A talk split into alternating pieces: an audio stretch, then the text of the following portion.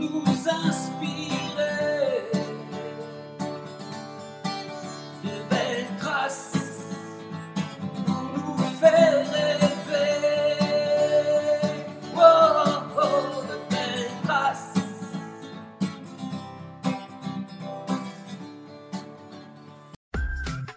Bonjour à toutes et à tous.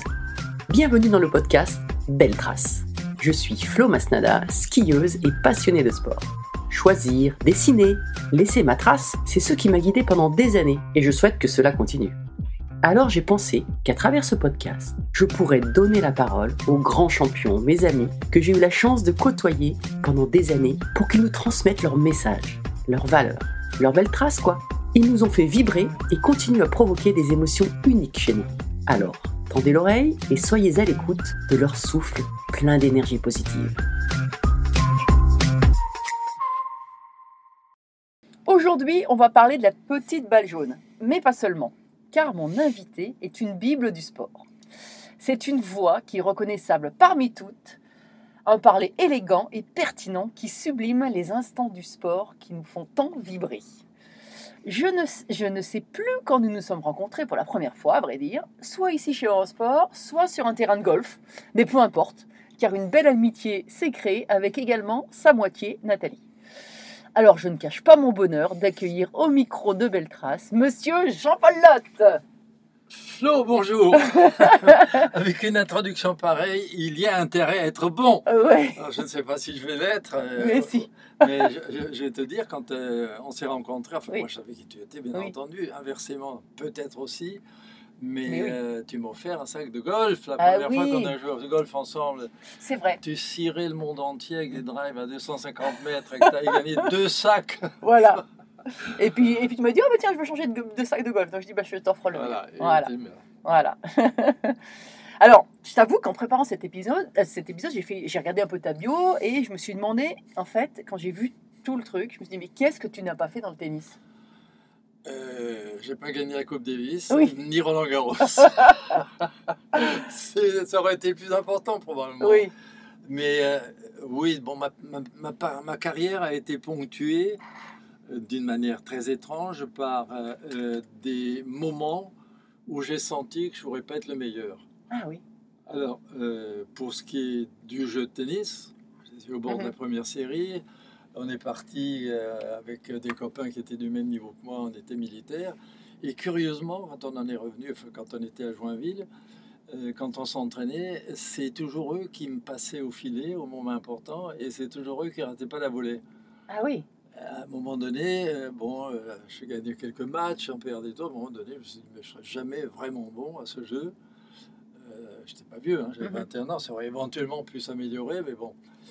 Et euh, j'ai dit, il faut que je fasse autre chose où je peux éventuellement être meilleur. Alors, euh, petit à petit, j'ai enseigné dans un club d'abord. J'ai formé. Mais tu avais quelques- commencé le, le- le tennis tôt quand même, à quel âge t'as Pas commencé tellement, Pas non, tellement, non, non, non. On a commencé à 12 ans. Ah oui. Alors, euh, 12 ans pour des raisons. Strasbourg qui- ou- Oui, à Strasbourg. Strasbourg. 12 ans pour des raisons qui étaient essentiellement liées à des, euh, à des possibilités financières, Oui. famille modeste, enfants nombreux. Mais on a eu la chance d'habiter à côté d'un club de tennis. oui. Et à un moment donné, avec mon frère, on jouait au foot tous les deux. Nos, nos- nos pompes de foot sont quasiment trouées. Il faut qu'on trouve un système. On ne va pas demander à maman et papa de nous en racheter d'autres, ça coûte cher. Donc on s'est dit, tiens, on va aller ramasser des balles dans le club à côté. C'est ce qu'on a fait, parce qu'on avait entendu dire que quand on ramassait les balles, les bons bourgeois se libéraient de quelques pièces à la sortie. ce qui était le cas. Et on s'est effectivement payé notre verre de bon de football.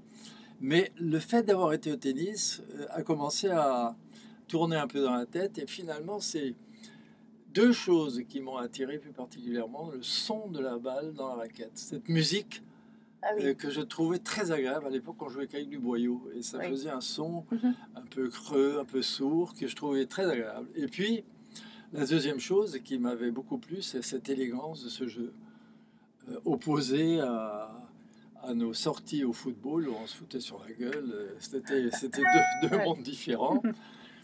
Et euh, donc, euh, les deux choses m'intéressant, c'est on s'est mis à se tailler des, des raquettes de tennis dans des planches de bois avec mon frère et puis on s'est mis à jouer. Ah oui Ouais, Ah, vous êtes fait des, des- des raquettes vous-même Des planches de bois. planches de bois. Oui, oui. Puis on jouait dans notre cours. Et puis après, à un moment donné, je dis, il faudrait quand même essayer un peu autre chose. On est passé sous le grillage parce que le club était fermé le soir euh, quand les membres partaient. On s'est mis un petit trou sous le grillage qui accédait au mur du, euh, du tennis. Excellent. Et puis on se faisait du mur. Ah oui. Et euh, à un moment donné, il y a quand même un joueur qui est parti tard le soir, qui nous a vu taper contre le mur. Il a dit Mais vous jouez souvent comme ça, tous les deux, là, contre le mur? Oh, fait quelques petits matchs, etc. Et il dit bah, Tiens, euh, viens donc jouer avec moi, dit-il à mon frère, avec cette raquette. Il se met sur le court avec le joueur, et puis mon frère, boum, tout de suite. Ah oui. Euh, le joue. mouvement, le. Et la nuit tombait, et moi, je jouais rien du tout, avec ma raquette en devant mon mur. Et de fait, euh, mon frère était doué, et dans l'année, il a gagné les championnats d'Alsace de sa catégorie d'âge, c'est-à-dire 13 ans, 14 ans. Direct. Direct, sans avoir jamais joué avec une raquette à cordes avant. Donc, euh, Mais vous alliez aussi voir, euh, de vous ramassiez les balles, mais donc vous voyez le ah jeu, ben, vous voyez le. bah, on Donc par mimétisme, vous avez. Vous faites bah, en ramassant les balles, tu Oui. vois tout le temps le joueur Oui, c'est sur le terrain. Oui. Donc, euh, on, on voyait quand même beaucoup de tennis tous les jours. Et parmi eux, il y avait des gens qui jouaient pas mal à cette époque dans ce club. Et donc, l'année d'après, euh, je m'y suis mis aussi. Parce que j'étais devenu, euh, comme, comment dirais-je, euh, on ne me voulait plus au foot. On avait joué la Gambardella. on a joué la Gambardella et on était quasiment à la fin du, match. Et j'étais supposé être un, un marqueur de but à cette époque-là, je ne marquais pas du tout. Et j'arrive devant le gardien que je dribble, je me souviens comme si c'était hier, et le ballon, euh, donc je suis tout seul, il n'y a plus personne. Et le ballon, juste avant que je ne botte dedans, saute sur une motte et je passe dessous. Ah oui. Et à ce moment-là, arrive en arrière, poum Ah oui, bah oui. donc on, on gagnait le match et là je l'ai perdu. J'étais conspué par les copains. Je dis bah, après tout, si Mm. je suis tellement mauvais que ça, autant que je fasse autre chose. Donc Mm. on a commencé à jouer au tennis comme ça. Ah oui.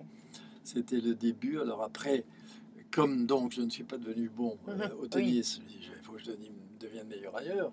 Donc je me suis attelé à une carrière de- d'enseignant et d'entraîneur. Et quand euh, au niveau de l'équipe de France, je me suis aperçu que j'arrivais pas à former le meilleur joueur du monde, j'ai dit euh, bah, il faudrait peut-être que je fasse autre chose où je puisse devenir bon. Donc euh, j'ai milité pour la direction technique euh, d'abord, euh, ce qu'on m'a qu'on m'a Bah oui, été DTN hein, pendant. Et puis après, j'ai j'ai demandé le capitaine de l'équipe de France, Oui. En promet- promettant à Philippe, écoute, euh, je te garantis qu'on aura au moins ou, ou Roland Garros ou la Coupe Davis, ça sera ma promesse pendant mon mandat. De fait, on a réussi à gagner Roland Garros avec Yannick. Voilà.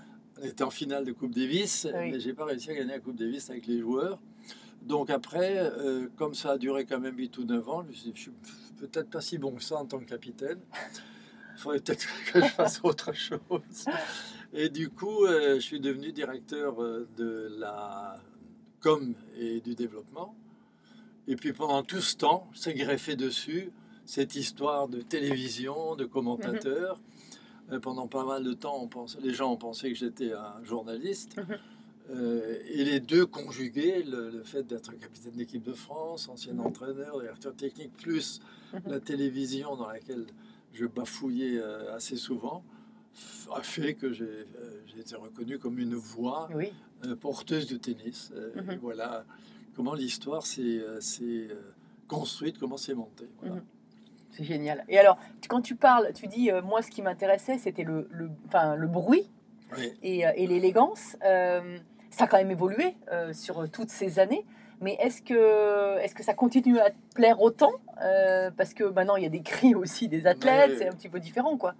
Alors, l'élégance euh, m'a coûté ma carrière euh, sportive, d'une certaine façon, Ah parce que, comme euh, on était deux ou trois être davantage préoccupés par le beau geste que par son résultat, euh, on est forcément resté accroché à un niveau de. Oui, de mais c'est souvent lié, non, des fois? Euh, Enfin, moi, par exemple, en volley, j'avais euh, euh, euh, Tilly, l'entraîneur de l'équipe de ouais. France de, de volley, championne olympique, et qui me disait, moi, ce que j'aime, c'est l'esthétique du geste, la beauté Oui, du geste. c'était, c'était notre, notre cas, mais Oui. il faut pas aller trop loin quand même, Oui. parce que il faut aussi se rappeler que venant d'une famille modeste euh, et allant dans des, des endroits grande bourgeoisie de l'époque, Oui. hein, on est en 1952, 53, Et euh, donc il fallait se tenir bien. Mhm. C'est très important pour pouvoir être admis dans ce club dans lequel on commençait à jouer après avoir été ramasseur. Il fallait se tenir bien. Alors l'idée c'était non seulement euh, les gens euh, semblent aimer ma manière de jouer, mais je vais leur donner de de comportement. Ajouter à cela, il y avait que quand nous sortions de la guerre en 46-47, Mhm. je parlais pas un mot de français, Oui. puisqu'en 39 je nais français. Oui. En 40, je suis allemand et jusqu'en 45, je suis allemand. Ah, C'est-à-dire oui. que quand je rentre à l'école française en 46, j'ai devant moi un- une espèce de martien qui me parle un langage auquel je n'entends pas un mot. Je comprends rien. Je suis à l'école, je comprends rien. Je rentre à la maison en pleurant en disant Mais euh, qu'est-ce qu'il dit le monsieur? Je comprends. Enfin bref. Euh, ceci pour en arriver à ce que je voulais vraiment dire. Entre 1946 et 1955, donc une dizaine d'années, qu'est-ce qui était important? Il fallait construire l'individu français. On était considérés comme des boches. L'Alsace Mhm. était allemande, etc. Et comme on ne parlait pas, ou pas, quasiment pas français, bon, on était forcément des cheveux.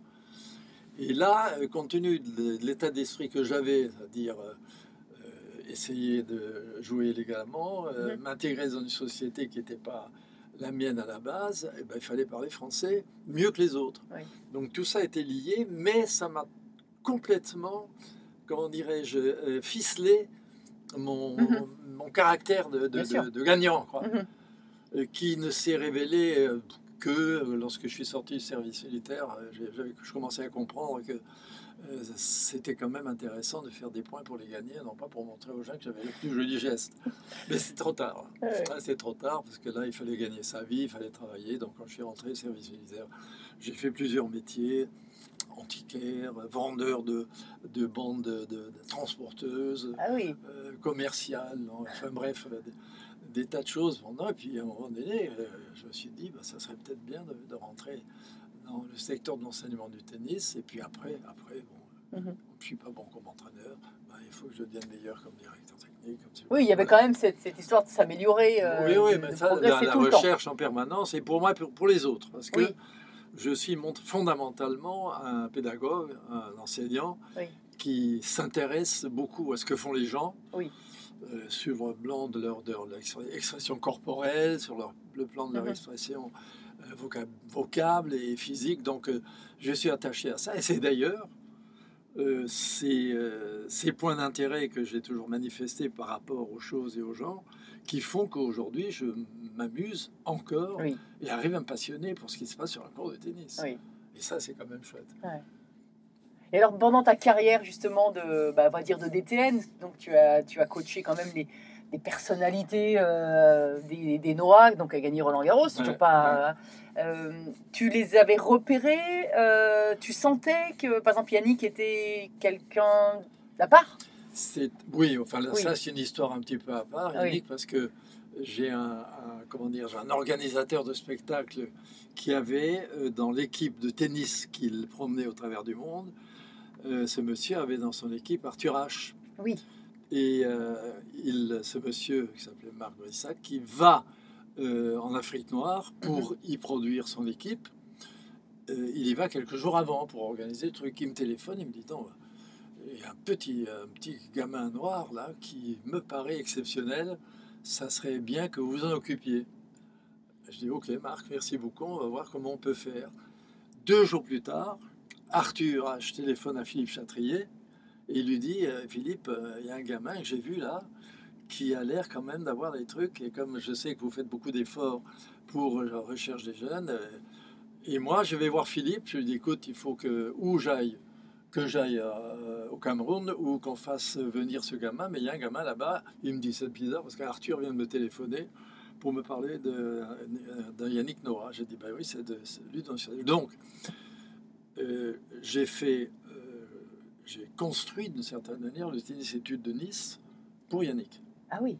Oui, parce qu'il n'y avait rien. euh, il fallait faire venir apparaître. Ce gamin qui venait de Cameroun, Mhm. avec, euh, quittant sa famille, euh, à Roland Garros, il Mhm. fait froid. Enfin, bref, c'était pas, pas du tout Oui. organisé. Je dis, la seule chose qu'on puisse faire, c'est de créer. Il y en avait d'autres quand même qui jouaient pas mal Oui. en France. C'est de faire un tennis étude dans le midi pour ne pas trop le déraciner. Donc j'ai créé le tennis étude du Parc Impérial où Yannick a commencé avec Moreton, président de la fédération, Bedel, Pascal Porte, enfin toute une équipe de gamins qui étaient quand même bons. Et euh, à partir de là, ben oui, euh, les, les gosses qui euh, ont été repérés en 1976-77, c'est tous des gosses dont, on s'est occupé avec Ah oui. Et Macias à un moment donné, ou par, ou par équipe, par groupe, ou individuellement pour Agel. Donc ça a duré ça ben, jusqu'à Santoro, jusqu'à euh, Guy Forget pendant, pendant les 15 ans. Quoi. Mhm.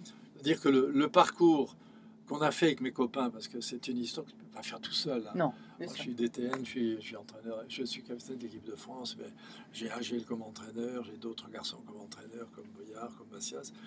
Euh, j'ai une équipe superbe que j'avais. C'était c'était des mecs qui étaient euh, prêts à se, à se sacrifier week-end, Mhm. euh, soirée, tout ce que tu voulais pour être là, présent quand il le fallait.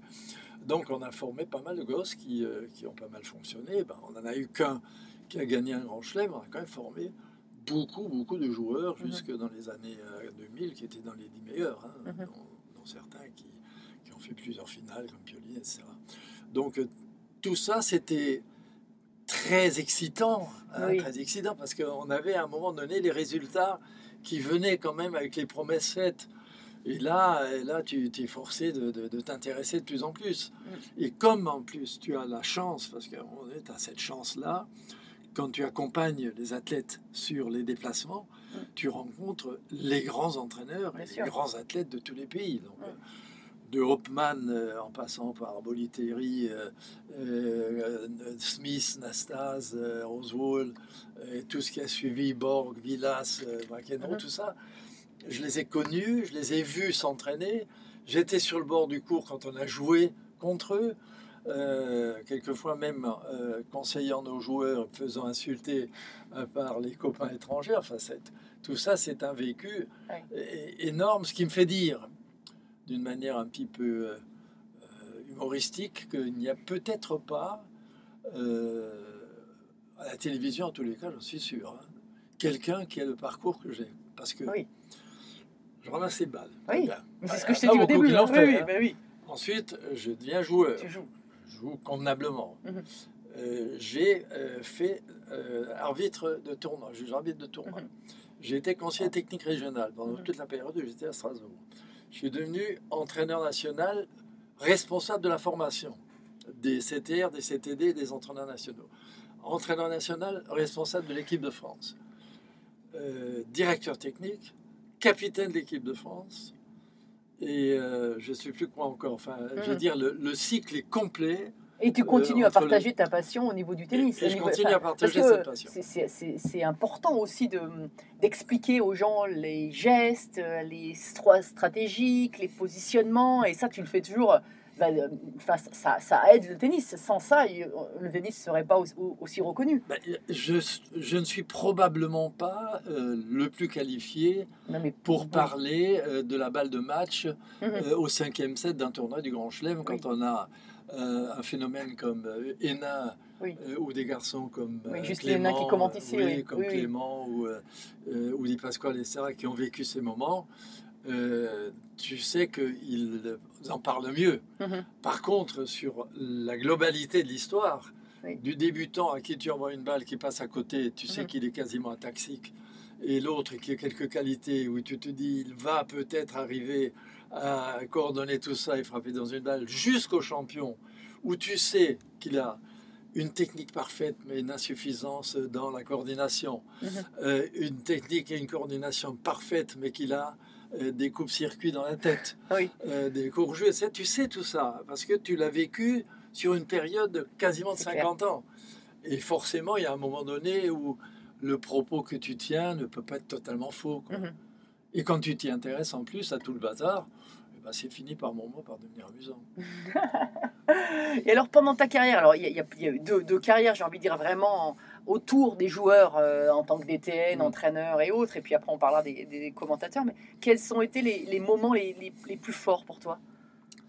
Alors, euh, c'est c'est curieux parce que comme j'ai ce parcours Oui. complet, le premier moment très fort, c'est quand j'ai eu terminé mes deux années de Tour de France de formation. C'est une époque, euh, peu de gens s'en souviennent, où on était des joueurs de plage. Les, les gens nous considéraient comme on avait de bons joueurs, hein, Mhm. Pierrot Darmon, etc., qui étaient des grands joueurs, mais le tennis était considéré comme un sport de riches, euh, tournoi de plage, et euh, oh, ça n'avait rien trop à voir avec un sport d'athlète. Et j'ai fait, je ne sais pas combien de dizaines, enfin plus de 100, 150 villes en France, pour aller persuader les enseignants, les parents et les joueurs du coin que le tennis est un sport d'athlète, qu'il fallait commencer à s'entraîner physiquement, qu'il fallait entreprendre la chose totalement différemment, qu'il était aussi doué que tout le monde, mais qu'il fallait arrêter de rester dans cet état d'esprit de français. Oh, bah, de toute façon, on peut pas. C'était ça l'histoire de l'époque. Mhm. Donc, quand, euh, en fin de compte, au bout de deux années, euh, vraiment, je me suis bagarré avec ça. J'ai j'ai eu des conflits avec les, les enseignants, les profs d'éducation physique, qui voulaient pas du tennis, euh, qui, qui le conspuaient pratiquement. Et quand je suis arrivé au bout de mon truc en me disant, ça y est, on a réussi ça déjà.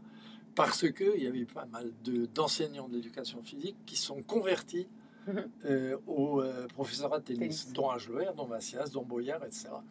Et quand ça a commencé comme ça, je dis, sur le plan de l'enseignement, on a gagné coup. Parce que Mhm. on était confinés à quoi, nous, à l'époque? On savait, on, on était capable de parler du coup droit et du revers, Oui. du service. Sur le plan physique, on était totalement débarqués, on n'avait Ouais. aucune formation. Euh, sur le plan de la stratégie internationale, on était débarqués, puisque personne ne se déplaçait, déplaçait qu'il y avait très peu de choses organisées, une équipe de Mhm. dirigeants qui était en dessous de tout à l'époque. Donc, euh, une fois réussi ça, j'étais content. Donc, ça me reste comme un, un point fort. Après, on a commencé à construire la direction technique. On n'avait rien. hein. on était trois. Il y avait les clubs, dont certains faisaient de l'enseignement. Euh, deux ou trois d'entre eux faisaient de l'entraînement, mais c'était rare. Donc, il fallait organiser tout ça. Et pour euh, euh, lancer le bazar, on a créé les tennis études en disant bon, on va prendre les meilleurs dans ces clubs, on va faire 5-6 euh, points de rassemblement en France, et puis on va prouver qu'on peut être meilleur. Ça a été le cas. Donc, deuxième chose. Après ça, j'ai dit à Philippe, Philippe, Philippe Chatrier. Ah, j'ai dit Philippe, euh, il y a une promesse que je peux te faire. Euh, je ne sais pas combien de temps je vais durer comme directeur technique, mais je vais te faire une promesse. On va faire revenir la Coupe Davis en France et on va te former un joueur ou une joueuse qui euh, vont gagner les Grands Chelems. Voilà. Et ça, c'était mon engagement. Si tu, si tu tiens parole, ce qui fait que je n'ai jamais signé, moi, de contrat de avec la fédération. Uh-huh. On était d'accord, on disait, mon Philippe, le jour où je sens qu'on ne suit plus ce que j'ai envie de faire, Mhm. euh, j'arrête. Mhm. Le jour où tu sens que je suis devenu incompétent, Mhm. intolérable ou intolérant, c'est pareil. Donc on pouvait se dire tranquillement, c'est fini, je m'arrête ou c'est fini, tu t'arrêtes. Et euh, ce qui fait que n'ayant aucun contrat, j'étais assez libre. On m'aurait dit au mois de juin de l'année, j'en plus c'est terminé, hop, je partais, j'allais enseigner dans un club. J'avais quelques demandes de l'étranger qui m'étaient venues, donc j'étais tranquille. Et, euh, et ben, ça a failli marcher. Quoi. On était en finale de Coupe Davis. Ah oui. Et on a rencontré la meilleure équipe du monde, malheureusement euh, pour nous, heureusement pour eux. Puis après, Yannick a gagné derrière. Et justement, euh, alors cette, cette journée où Yannick gagne, comment tu l'as vécu, toi? Avec euh, beaucoup de recul, très curieux. hein. Très curieux parce que j'étais, euh, j'avais fait annexer pour euh, les responsables de direction technique une petite loge où on était tous les quatre là avec mes copains. Et euh, Agel me disait, parce que je n'ai absolument pas assisté euh, aux trois semaines, au mois de préparation. J'ai dit, vous vous isolez tous les deux, vous foutez le camp, pas vous voir Roland Garros. Vous allez ailleurs, ils sont, euh, ils sont isolés à la campagne et ils ont fait leur bazar. Et Agel, de temps en temps, il commence à faire un petit coup. Il est dans un état euh, second, il a envie de gagner, c'est un tigre. Ah, ben, continue, continue. Donc Agel. Agel, donc Patrice Agel Agelower, hein, le- branché son entraîneur, Ah il, oui, il- il- il il sentait a- le il coup. sentait que c'est... ouais. Il sentait le coup et il me disait, écoute, c'est fabuleux la, la concentration, le boulot qu'il fournit, c'est extraordinaire. Et, et moi, j'étais content d'entendre ça. Et quand donc euh, il fait son parcours à Roland où il perd pratiquement pas un set, j'ai dit, bah oui, il va y aller. Et j'étais j'étais dans cette, euh, dans cette euh, petite cahute, enfin dans cette petite box, Mhm. Comme je l'avais déjà quand même euh, eu sur le cours en tant que capitaine, euh, tu coaches Mhm. un petit peu, c'est- pas de Mhm. grande valeur, mais enfin tu interviens de temps en temps. Euh, je sentais qu'il était in the moon pour gagner. Ah oui. Et donc j'étais très très en retrait, je regardais ça, j'applaudissais pratiquement pas. Ah oui. Et il y avait des gens qui me disaient, mais comment ça se fait que tu étais pas si peu enthousiaste? Je dis, j'étais tellement concentré et heureux de voir ce qu'il faisait que j'avais pas envie de me sortir de ce, de ce truc-là. Et il gagne. Et là, là euh, on s'effondre quand même en larmes derrière, parce que Mhm. c'est une promesse faite. hein, Oui. Il gagne, il gagne joliment. Mais en même temps, je suis surpris par ce qui se passe, parce que Yannick, euh, qui joue Villander, qui est Mhm. un, un- un Oui. champion de très haut niveau, mais surtout un gentleman, Mhm. il lui, il lui donne à peine la main. Oui, Et il Donc va il est- sauter dans les bras du papa. papa. Et là, je dis à Gilles, quand même, c'est pas terrible la façon dont il se conduit, Yann. oui, Et ça a cassé un petit peu oui. mon enthousiasme de la victoire que je ressentais. Donc c'est pour ça que je dis que c'était assez mitigé. Et quand tu l'as revu Euh, après, tu lui as dit quelque Oh, bah chose alors oui. après, oui, voilà. après, il vient à la tribune présidentielle, Oui, euh, il passe à côté de nous et quand on, était, quand on est sur le cours et qu'on faisait des choses un petit peu particulières, le truc de Yann, c'était de faire en, en montant les yeux pour dire on a du bol ou on est limite ou juste. Oui. Et là, il fait son fameux ouh en disant bah, ça y est, je l'ai accompli le truc. ah, Donc, oui. donc on laisse C'est un petit signe entre vous, entre- on le laisse aller chez les officiels et puis à cette soirée des Mandes chez lui, Oui. à, je ne sais même plus où c'était, à Nainville, ou, euh, j'en sais rien, je ne me rappelle plus. Et je- moi je ne me rappelle même pas y avoir été. Ah oui, Il y a les journalistes qui ont dit racontez-nous la soirée. J'ai dit j'y étais, j'y étais pas. Mais si, il y a des photos avec vous dans la piscine, je ne m'en souviens pas.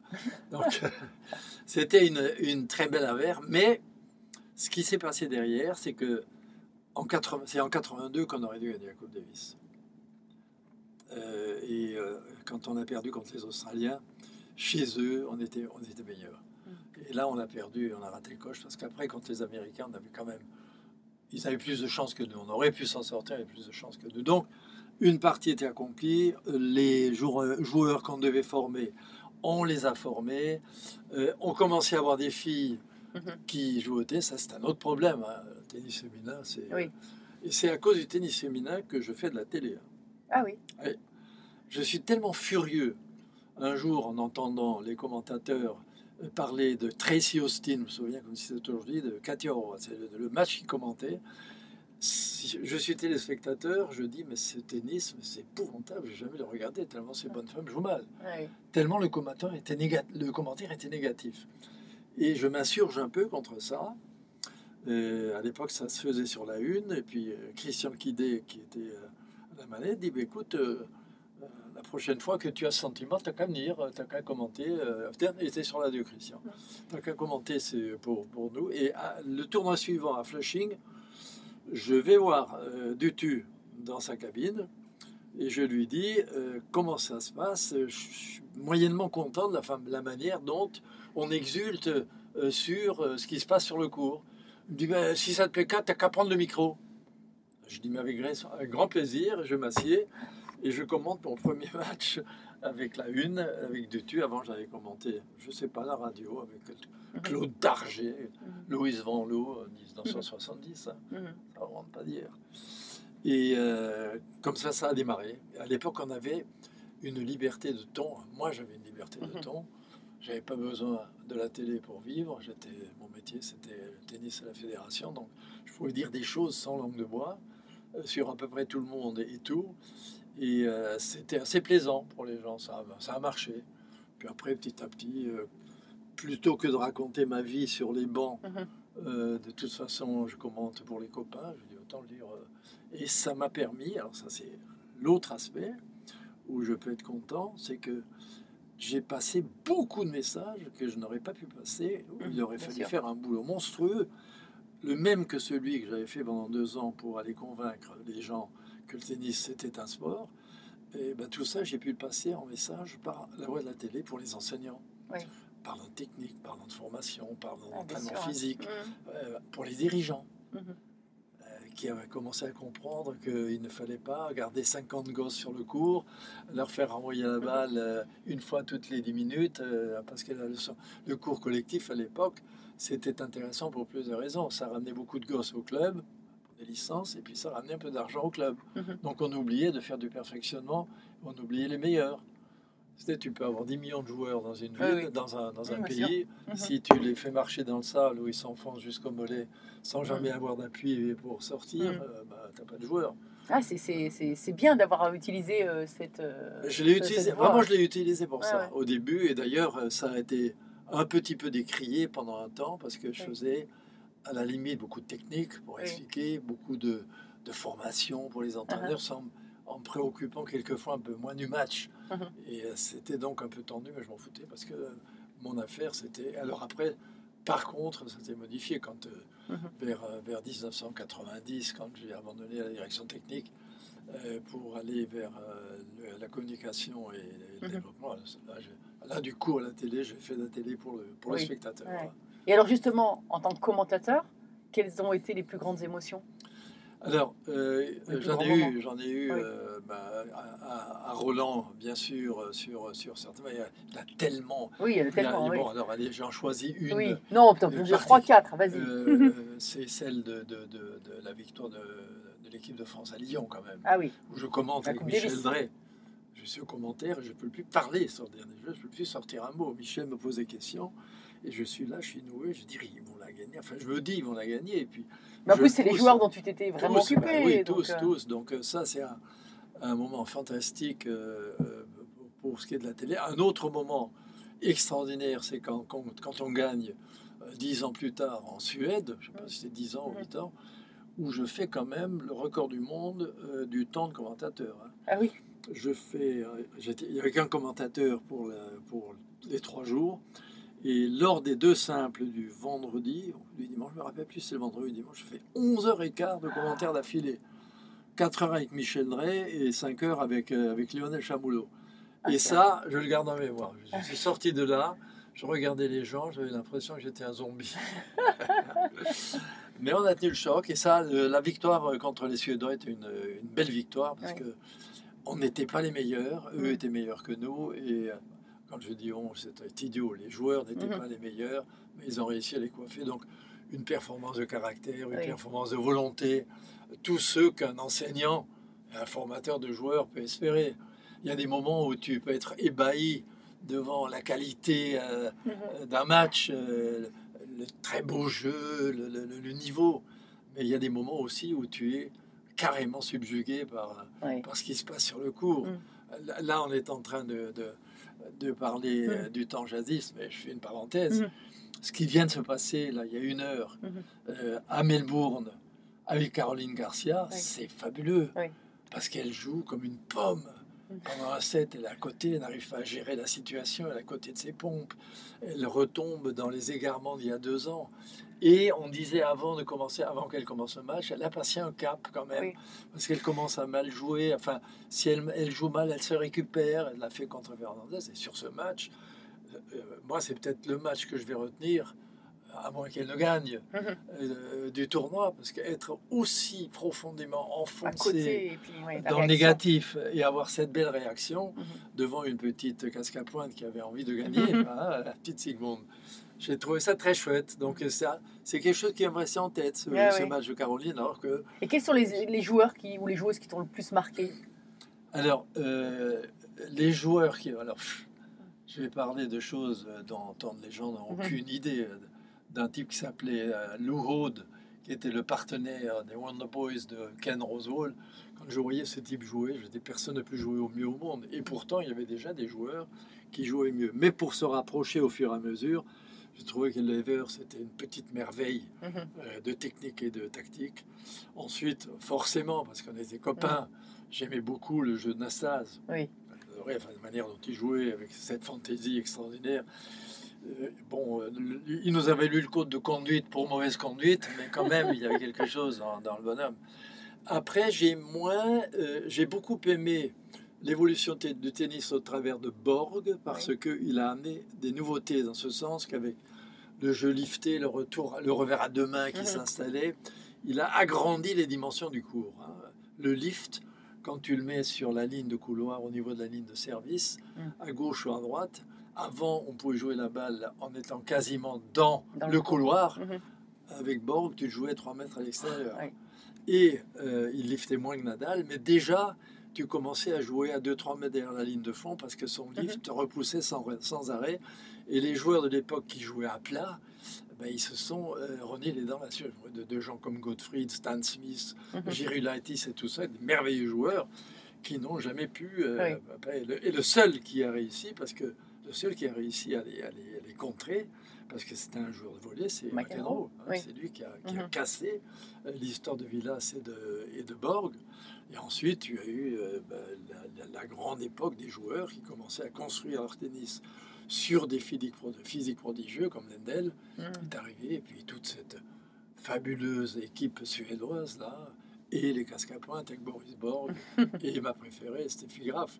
Ah Mais tout ça, c'était quand même déjà des joueurs de tennis qui construisaient le niveau de leur tennis sur des capacités physiques extraordinaires, ce qui n'exclut pas qu'ils avaient des, euh, des, des prises de, de perception visuelle hors du commun, Mhm. Oui, des, ça, temps, hein. des temps oui, de oui. réaction hors du Enfin, tu commun. penses que la différence entre un, entre un champion et un grand champion, c'est quoi? Euh, entre un champion et un grand champion. Alors, d'abord, euh, il y a quelque chose qu'on oublie trop souvent de nos jours parce qu'il faut avoir des lieux communs. On joue, on, on ne, on ne- on ne cède pas de sa ligne. Rien dire du tout. Quand tu as un Nadal qui te fout une balle, qui te repousse à 3 mètres à le fond, il faut que tu la remettes. Quand il t'en fait une courte, il faut que tu rentres dans le cours. Enfin bon, euh, c'est des lieux communs, euh, comme euh, par exemple, euh, si le physique n'est pas au rendez-vous, si le mental n'est pas là, eh ben, tu ne fais, tu fais pas un grand champion. Moi, je suis désolé, mais quand je regarde les grands champions, hommes et femmes, d'abord, ce que je vois, c'est qu'ils ont tous des techniques impeccables. Il n'y a que ceux qui ont des techniques avec des styles très personnels qui sont un Mhm. peu critiquables et qui n'en sortent pas. Les Mhm. autres sont tous là. Alors, une fois que tu as le physique et la technique, quand en plus tu es mentalement fait pour être un compétiteur et pour gagner, ben, ça va pas mal. Mais quand tu as un mental d'enfer, et là je prends par exemple le cas de Marion Bartoli. Hein, Marion Bartoli Oui. qui a vraiment qui a été catalogué comme ayant un mental euh, hors Oui. du commun, ce qui était vrai d'ailleurs. Marion, avec ce mental hors du commun, elle a gagné 7 ou 8 tournois, plus Wimbledon, mais il y en a d'autres qui en ont gagné 18, 19. Donc, Mhm. Le mental, c'est bien, mais à partir du moment où tu peux le greffer de- euh, sur euh, Mhm. euh, tout ce qui est absolument obligatoire, parce que j'en ai eu des gens euh, sur les entraînements et pendant des matchs même qui avaient un mental d'acier, mais Mhm. qui n'avaient pas de coup droit. On peut dire que le petit Kouako l'autre jour, jouant contre Mhm. Djokovic, on va dire qu'il n'a pas de mental. Le, le gosse, il se bagarre comme un malade, il va Oui. sur tout, etc. Mais à un moment donné, Djokovic joue mieux, quoi. Mhm. Il est meilleur, physiquement il est meilleur, techniquement il est meilleur, précision il est meilleur. Mhm. Et en plus, au moment où il le faut, c'est le champion qui mentalement est le meilleur. Ouais. En plus. Mais c'est dingue d'ailleurs quand on voit aujourd'hui, mais dans tous les sports, hein, euh, on se dit il y a plus de densité, euh, tout le monde a accès, enfin une grande partie ont accès aux mêmes moyens pour s'entraîner, aux, aux- aux accessoires vidéo pour progresser, etc. Et quand même, dans la plupart des sports, hein, tu vois, tu- je sais que tu suis le ski aussi, il y a encore des champions qui se distinguent. En tennis, cette domination pendant quoi 15 ans? Ah oui, Federer, oui, Nadal, oui, oui, Djoko Quasiment 20 ans. C'est énorme, Énorme, énorme. c'est fou. C'est extraordinaire. C'est extraordinaire. Alors, à toutes les époques, tu as eu un champion qui sortait du lot, qui dominait un peu l'affaire, euh, mais tu n'en as pas eu trois ou quatre, Non, parce que. Murray était quand même dans le coup. Mais quoi qu'on fasse, euh, et c'est là que je suis de temps en temps un peu en désaccord avec euh, un certain nombre de spécialistes, voire d'autres gens, qui disent le mental fait la différence. En France, on n'a pas de mental. Enfin, tu entends ça depuis des Oui. années. Ils sont champions olympiques de Mm. hand, champions olympiques de basket, Oui. champions olympiques de. Enfin, tout ce que tu veux, champion du monde de foot. Dans le ski, il y a des gens qui gagnent. Enfin, bon. Et je crois qu'on oublie de trop qu'il faut bosser beaucoup quand on est jeune et, et quand on vous reconnaît du talent pour mettre un certain nombre de choses en place. Et euh, pour que ces choses soient mises en place, il faut passer du temps avec des entraîneurs et s'investir soi-même. Une fois que tout ça est en place, on peut s'investir pour se dire maintenant, j'exploite tout ça pour aller au bout. On ne peut pas faire l'inverse, on ne peut pas dire j'exploite un petit bout de talent en faisant n'importe quoi en espérant aller au bout. C'est pas vrai. Et on voit ça dans tous les sports. Euh, Quand je regarde les footeux, Mhm. euh, je ne vois pas par exemple un joueur de foot tirer un pénalty avec l'extérieur du pied. Mhm. Tire tout ça avec l'intérieur du pied. Mhm. Seulement, il y en a qui tirent plus avec le talon, alors ça sort à gauche, d'autres Mhm. plus avec la pointe, ça sort au-dessus, Mhm. etc. Au ski, j'ai l'impression, quand je les vois tailler leur, leur Mhm. piste, et quand tu en parles, j'ai l'impression que leur capacité à contrôler l'écart et à garder Oui. le contact, avec la neige est meilleure que chez certains autres, parce Oui. qu'ils ont un meilleur équilibre, une meilleure assise, et à tout ça. Enfin, voilà, on en revient quasiment au même principe un peu partout. Ouais. Donc euh, on ne peut pas isoler un sport Non. en disant ce type est champion du monde parce, Parce qu'il a un mental ça. fantastique Mm. ou celui-là il est champion du monde parce qu'il a la meilleure technique. Non? Alors justement, tiens, et si on faisait un avatar, un avatar d'un tennisman? Il faudrait prendre un service, un coup droit. Alors tu prendrais le service de qui? Le, Alors- Pour avoir le meilleur joueur de tout, de tout. Alors si je fais un avatar euh, du euh, tennisman, je fais tout simplement l'avatar de Roger. Ah oui, Voilà. la totale. Voilà, total, Que parce que, et, et ça ne peut pas surprendre. Ah oui. Qu'est-ce qu'il y a dans Roger qui fait que l'avatar c'est lui? La plus grande élégance, on imagine. Ok? La meilleure efficacité. Mm. Euh, le comportement le plus ambassadeur pour le monde du tennis.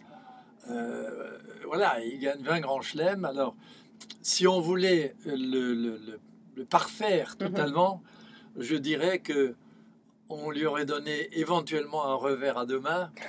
éventuellement. Ah non, on va pas lui non, son ça, beau ça- deux, non, euh, mais son dire, oui, oui, pour l'efficacité. euh, pour l'efficacité, c'est Oui. tout. Parce que s'il n'a pas gagné plus que ça, sur, parce qu'on dit toujours, il n'était pas bon sur terre battue. Il n'était pas bon, il était quatre fois en finale, il en gagne un en plus.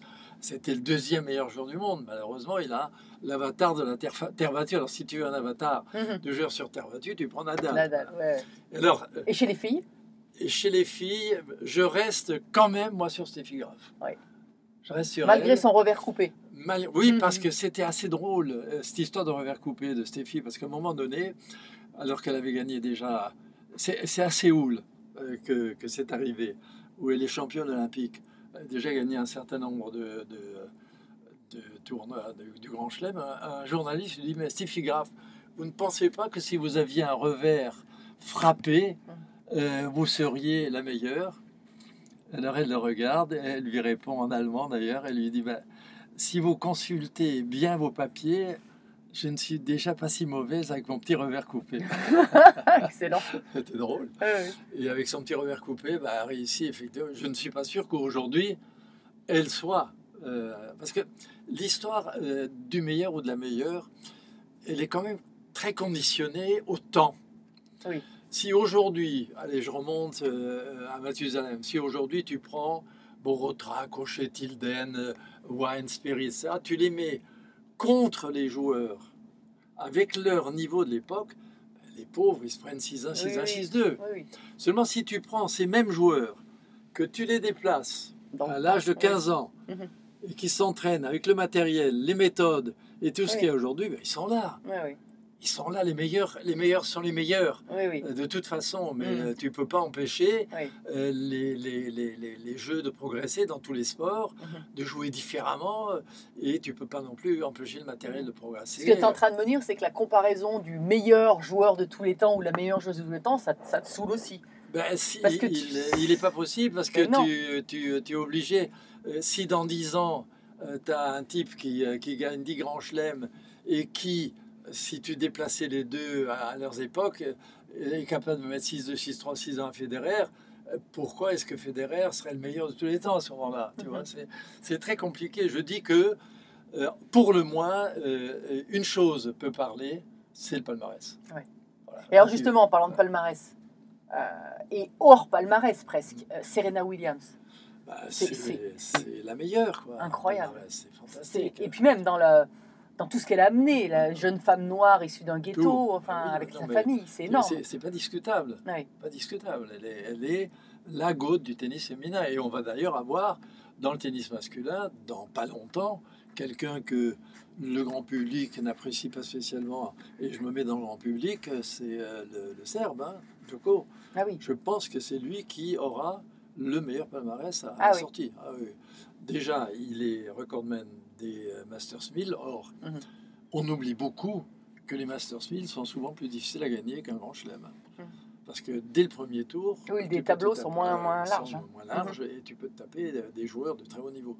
Donc le Masters 1000, c'est quand même un signe. C'est lui qui détient, je crois, 35 ou 36. Federer, par exemple, a 27 ou 28. c'est lui qui est un 1 grand chelem de Nadal, qui est pour l'instant le détenteur du Mhm. nombre. Il a gagné la Coupe Davis, il n'a pas encore gagné la médaille d'or au jeu, mais ça pourrait finir par arriver. Enfin, Mhm. il, il peut finir par avoir le meilleur palmarès. Ce qui ne voudra pas dire que mon avatar, ça sera Djokovic. Oui, hein. je sens dans tes Voilà. propos que c'est pas ton joueur favori. Non, parce que je trouve qu'il a un comportement limite. Oui. J'adore sa manière de jouer. hein. Je trouve qu'il joue. Oui, et puis tous les moyens qu'il met pour réussir. Il, il joue parfaitement au tennis. Il a une technique euh, qui euh, peut-être comparée à tous les autres, absolument euh, indiscutablement parfaite. Il a une, une- une hygiène de vie euh, Oui. qui a l'air parfaite. Il est physiquement extraordinaire. Il s'est gagné au moment important, ce qui est quand même pas rien. Mais je n'aime pas le bonhomme pour son comportement général. Oui. quoi, voilà. Ouais. Inversement, un Nadal, Bah, Nadal, voilà, qui, qui, a, qui a des comportements qui, dans la vie, sont des comportements de seigneur. voilà. c'est ça. hein. Et ça change pas mal de choses. Mm. Ça change pas mal de choses. Et comment tu vois l'évolution dans les prochaines années donc, no- euh, donc Djokovic va gagner. euh, L'évolution devrait normalement se produire euh, ainsi qu'elle s'est déjà produite. Entre 1960, euh, disons 15, 80 et 2000, tu as euh, 10 cm d'écart dans les tailles des joueurs Oui. et des joueuses. ok? À l'époque, tu pouvais avoir 1m70, Mhm. gagner un grand chelem. Aujourd'hui, c'est quasi impossible. Mhm. quoi. Même si je veux dire, c'est c'est impossible. Mhm. Donc, je pense que l'évolution va se faire sur des joueurs euh, de 2 mètres, voire plus, qui vont, contrairement aux joueurs qui avaient 2 mètres il y a 30 ans, qui étaient des bœufs euh, sur le cours, un peu comme au rugby. Hein, Oui, oui, il y avait oui. des mecs très Mhm. très On- forts, mais qui n'avançaient pas. on les course. prenait pour ça, juste Maintenant, pour. euh, des voilà. TGV. hein. Et euh, dans le tennis, c'est probablement ça qui va se produire. C'est une évolution importante de la taille et des moyens physiques que ces tailles vont pouvoir afficher. Parce que euh, quand tu vois des, des types de 2 mètres aujourd'hui, de Medvedev, de Zverev ou d'autres, aller aussi vite euh, que des gars d'un mètre 75 dans le temps, tu te dis il y a quand même quelque chose qui s'est passé euh, dans les capacités physiques exprimées. Mhm. Comme ça va modifier le jeu à partir du service, va servir de mieux en mieux, tu vas être obligé d'être de plus en plus performant au retour. Oui. Si tu ne l'es pas, tu seras balayé. Donc euh, ça sera euh, encore plus les joueurs qui auront des capacités de relance exceptionnelles comme Djokovic qui vont gagner. Et je pense que personne ne gagnera plus s'il n'est pas un attaquant. D'accord. S'il n'est pas un atta- Alors tu peux être un attaquant de fond de cours, Mhm. tu peux être un attaquant de volée, les deux euh, conjugués, tu peux l'être, mais euh, plus personne ne gagnera en étant un défenseur comme ça a pu se faire quelquefois dans le passé. Ouais. Donc une évolution qui va reposer beaucoup sur le physique, bien Mhm. entendu, euh, la puissance des, des coups qui vont être euh, euh, déployés, et ensuite la capacité en face d'avoir encore une fois cette perception visuelle très précoce, ce temps de réaction, cette capacité à durer Mm. avec... parce que mentalement, c'est ça qui fatigue. Ah, mais c'est- Concentration sur euh, cette perception qui ne doit jamais céder. Si tu, Mhm. si tu retournes le service et que tu n'es pas à 120% dedans, tu n'as aucune chance de le toucher, le service. Oui, et puis comme tu dis, en plus, il y, a le- il y a le jeu sur le terrain, mais maintenant, il y a tout ce qu'il y a autour. Tout ce qu'il y a autour, Les euh, partenaires, les réseaux sociaux, les interviews, les... Enfin voilà. la- Et, et- et tu vois d'ailleurs, euh, euh, ce que je dis est en train de d'être prouvé par le tennis féminin. Le tennis féminin est critiqué depuis un moment pour deux raisons. On n'a pas de leader, bon évidemment. Quand Mhm. tu as un leader comme Serena Williams, ça laisse Oui. beaucoup de miettes aux autres. hein. Il y a quand même quelques-unes qui n'ont pas été mauvaises en intervalle, à commencer par notre Justine. Là. Oui. Euh, donc, elle a dominé le tennis. Moi, j'aime bien qu'un joueur ou une joueuse domine le tennis, mais ça ne me dérange pas d'avoir d'autres jouer bien. Mhm. Et euh, euh, le tennis féminin a tellement évolué sans que les joueuses ne soient prêtes à assumer cette évolution. Parce qu'avec les Williams, ça a commencé avec Graf un petit peu, avec Céleste, et on commençait à, Mhm. à tambouriner sur la balle.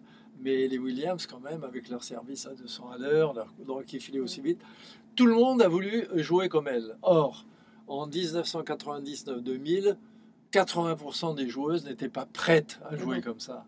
Elles étaient prêtes à remettre la balle dans le cours, à prendre un minimum de risques, à, à- à- disons, à calculer un peu sur la faute de l'adversaire, mais pas en calculant avec les points où je mets l'adversaire hors de position à chaque fois. Et il y a eu une longue période où beaucoup de filles ont euh, cherché à jouer comme ça Mhm. et n'y ont pas réussi. Là, maintenant, on est dans une autre configuration. C'est-à-dire que tu as beaucoup de filles, déjà qui font plus d'un 75 Mhm. voire un 80, qui sont de vrais athlètes capables Oui. de produire un jeu à la Williams. Pas tout à fait euh, Mhm. entièrement, mais capable de le produire. Et à partir de là, quand tu as cette assise physique et les entraînements qui te permettent d'essayer sur le cours en compétition, tu as un jeu Mhm. qui évolue euh, vers un jeu du type masculin. Parce que quand tu es en face d'une fille, actuellement, euh, ça m'est pas arrivé, mais je les regarde de temps en temps, et que tu ne sais pas prévoir et jouer, tu touches pas une balle. hein. Ah ça oui. va très très très vite, très Ah très oui. vite. hein. Mhm. Tu vois la petite viathèque qui tu l'as Oui. en face de toi, tu as intérêt à avoir des jambes et un œil pour attraper la balle. Donc euh, je pense que le tennis féminin est en train d'asseoir son niveau, qui est un très grand niveau. Mhm. Mais il n'est pas encore joué comme chez les bons hommes avec la majorité. Euh, par la majorité Oui, oui, des joueuses. Il y en a Encore, beaucoup qui sont à côté. Mhm. Donc on dit tennis féminin et des matchs épouvantables. Oui, de temps en temps il y en a, mais quand Mm. on voit Caro Garcia aujourd'hui, pendant un 7,5, euh, c'est vrai que c'est euh, Mhm. euh, la quatrième mondiale, c'est pas terrible. Et après, elles sont ressaisies et ça marche. Voilà. Donc je crois que le tennis féminin va intéresser de plus en plus à Oui. l'avenir parce que ça va se resserrer, se resserrer beaucoup en niveau. Et puis qu'on est, il n'y a pas de leader mondial. Tu as une gamine qui a 21 ans, là, la petite Scientec, elle a gagné trois grands chelems déjà, plus euh, une euh, dizaine de tournois. Si c'est pas un leader, qu'est-ce que c'est Ah bah oui. À Ouais, 21 ans? c'est clair. Voilà. Bon, alors on arrive déjà à la fin du podcast, mais surtout après, toi, tu as du boulot, tu vas commenter du coup à côté commenter cet Super. après-midi. alors, alors, je termine par deux questions. Euh, qu'est-ce, est-ce que tu as une devise dans la vie? Oui. J'ai de, Pas en même- allemand, hein, tu le dis en non, français. hein. Non, j'ai j'ai deux devises. Ah. Ne jamais se laisser aller euh, au désespoir ou à la nostalgie des choses qu'on n'arrive pas à faire. Ah. Et d'ailleurs, mon parcours euh, le prouve. Je trouvais que j'étais pas assez bon, au lieu de me dire, Oh, on va laisser tomber, bouf, je voulais être meilleur dans un Mm. autre domaine, et meilleur dans un autre domaine.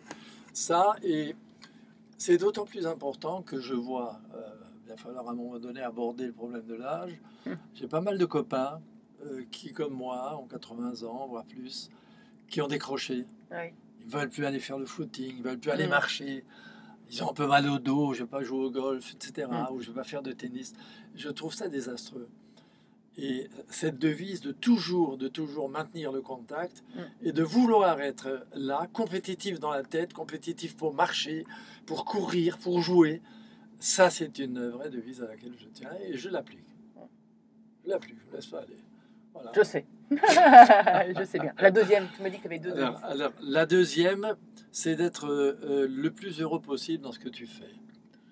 Car, euh, par exemple, quand je regarde les matchs de, de tennis, je trouve que la pression que les joueuses et les joueurs mettent sur leur entraîneur est abominable. Ouais.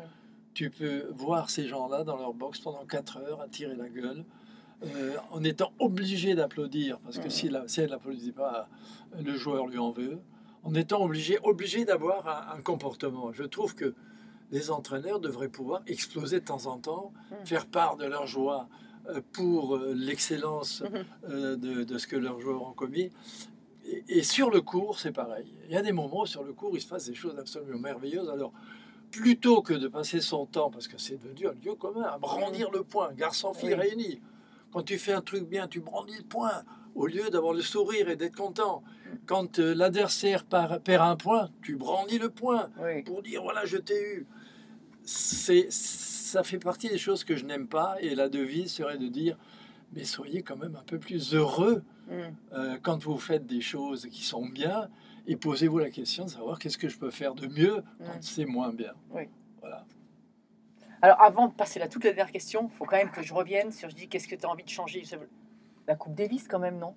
Faut que ça. tu veux vraiment m'énerver? C'est ça hein? Non, parce que comme au début, tu m'as dit euh, les deux gros- plus gros moments, c'était sur la Coupe Ben Davis. oui. Là, avec la dernière évolution, mais je pense que ça va changer, non, quand Oh, même? J'en sais rien. Comment a-t-on pu Oui. être, euh, comment dirais-je, nul au point de casser la plus belle épreuve euh, du, du jeu de tennis? On a quand même réussi à casser ça. Alors, qu'il y ait eu sur les 10 ou 15 dernières années Mm. quelques imperfections, parce que certains Oui. joueurs n'ont pas, voulu oui, jouer, oui. mais euh, il faut aussi voir dans, de, de quelle manière ça se passe. Que Federer, quelquefois, n'a pas voulu jouer, mais quand tu n'as pas de deuxième joueur, parce qu'avant que Wawrinka n'arrive, il était sûr de perdre la rencontre. Bah oui, Il y gagne son simple, il perd les ouais, deux simples de rêve et deux. il ouais. Le problème, y aller pour, pour perdre, c'est une chose, mais après, quand tu es chez toi, dans ton pays, et que tu es le meilleur sur le plan individuel dans le monde, il y a les journalistes qui tombent sur le dos et ils ne font pas l'effort hein, pour gagner pour son pays. Alors, Quand tu entends suriner ça pendant quelques années, à un moment, tu en as marre. Donc euh, là-dessus, il y a, peut-être à discuter, mais c'était une merveilleuse compétition. Oui. On a cassé euh, le jouet. Euh, incompétence, incurie euh, de la part des dirigeants comme jamais on l'a vu euh, dans aucun sport. Euh, comment est-ce qu'on va faire euh, pour récupérer le coup? Est-ce qu'on peut revenir vers l'ancienne formule? Il y a une chose qui est sûre, c'est que il faut que les joues, il faut, faut que les jou- pays jouent l'un contre l'autre Oui. dans un des pays. Oui. Pas jouer France, Belgique, en Australie, s'en. Oui, oui. Euh, Donc tu joues en Belgique, en Australie, euh, en France. Donc ça, je pense qu'il faut le remettre dès le premier tour. Alors après, est-ce que ça peut jouer une fois tous les deux ans, Mm. euh, une fois tous les trois ans, avant que les Jeux aient lieu Mhm. ou après, j'en sais rien. Il y a sûrement quelque chose à trouver pour que tout le monde participe, mais il y a surtout à trouver une entente avec l'ATP et euh, l'ITF pour Mhm. que ce soit sponsorisé en nombre de points. Mhm. Oui. Euh, comme un grand chelem, Mhm. et que ce soit sponsorisé en moyens. Parce qu'il n'y a pas de raison que les joueurs jouent gratuitement la Coupe Mhm. Davis alors que c'est un jeu professionnel. Oui. Si ces deux choses- choses-là se mettent en place, euh, ça pourra se remettre en place parce que quand même tout le monde a cédé dans cette histoire-là con euh, qu'on vient de vivre, on a cédé à l'argent. Oui. Parce que les joueurs qui ont dit oh, on ne jouera jamais, Oui. c'est une histoire, ils ont quand même joué. Maintenant, Ouais. ils sont un peu marrons parce que comme l'autre, le footeux, a Mhm. fait faillite, ben, ils sont même plus payés pour ce qu'ils ont fait. Oui. Donc c'est bien aussi, ça a tourné oui. autour d'une histoire d'argent.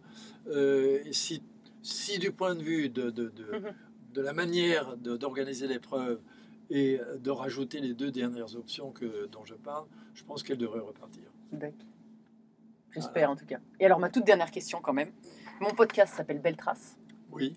Qu'est-ce que c'est pour toi une belle trace Eh ben, c'est d'une belle trace de ski. Je ne savais même pas que ça s'appelait Belle Trace. Ah ben voilà. C'est ça Oui, Non, oui, mais quand, quand je te vois skier, je suis bien obligé de dire s'il faut suivre sa trace. Ce que j'ai fait Mm. euh, avec certains de nos potes skieurs, Oui. je suivais leur trace, mais comme ils allaient à deux à l'heure pour me faire plaisir, ça allait. Mais euh, belle trace, oui, c'est très évocateur. Mm. Et quand on a les résultats au plus haut niveau que tu as, ben, on a le droit d'appeler ça belle trace, non? Merci Jean-Paul. Merci à toi, c'était un plaisir. Merci à tous, chers auditeurs passionnés. Vous savez qu'en ski, on récompense les jeunes skieurs avec des étoiles. Alors, si ce podcast vous a plu et que vous voulez continuer à suivre les belles traces et à le faire découvrir aux amis, mettez non pas 3, mais 5 étoiles. Et pensez à écrire un petit commentaire pour m'aider à progresser et à dévaler les pistes encore plus vite. Allez, tchuss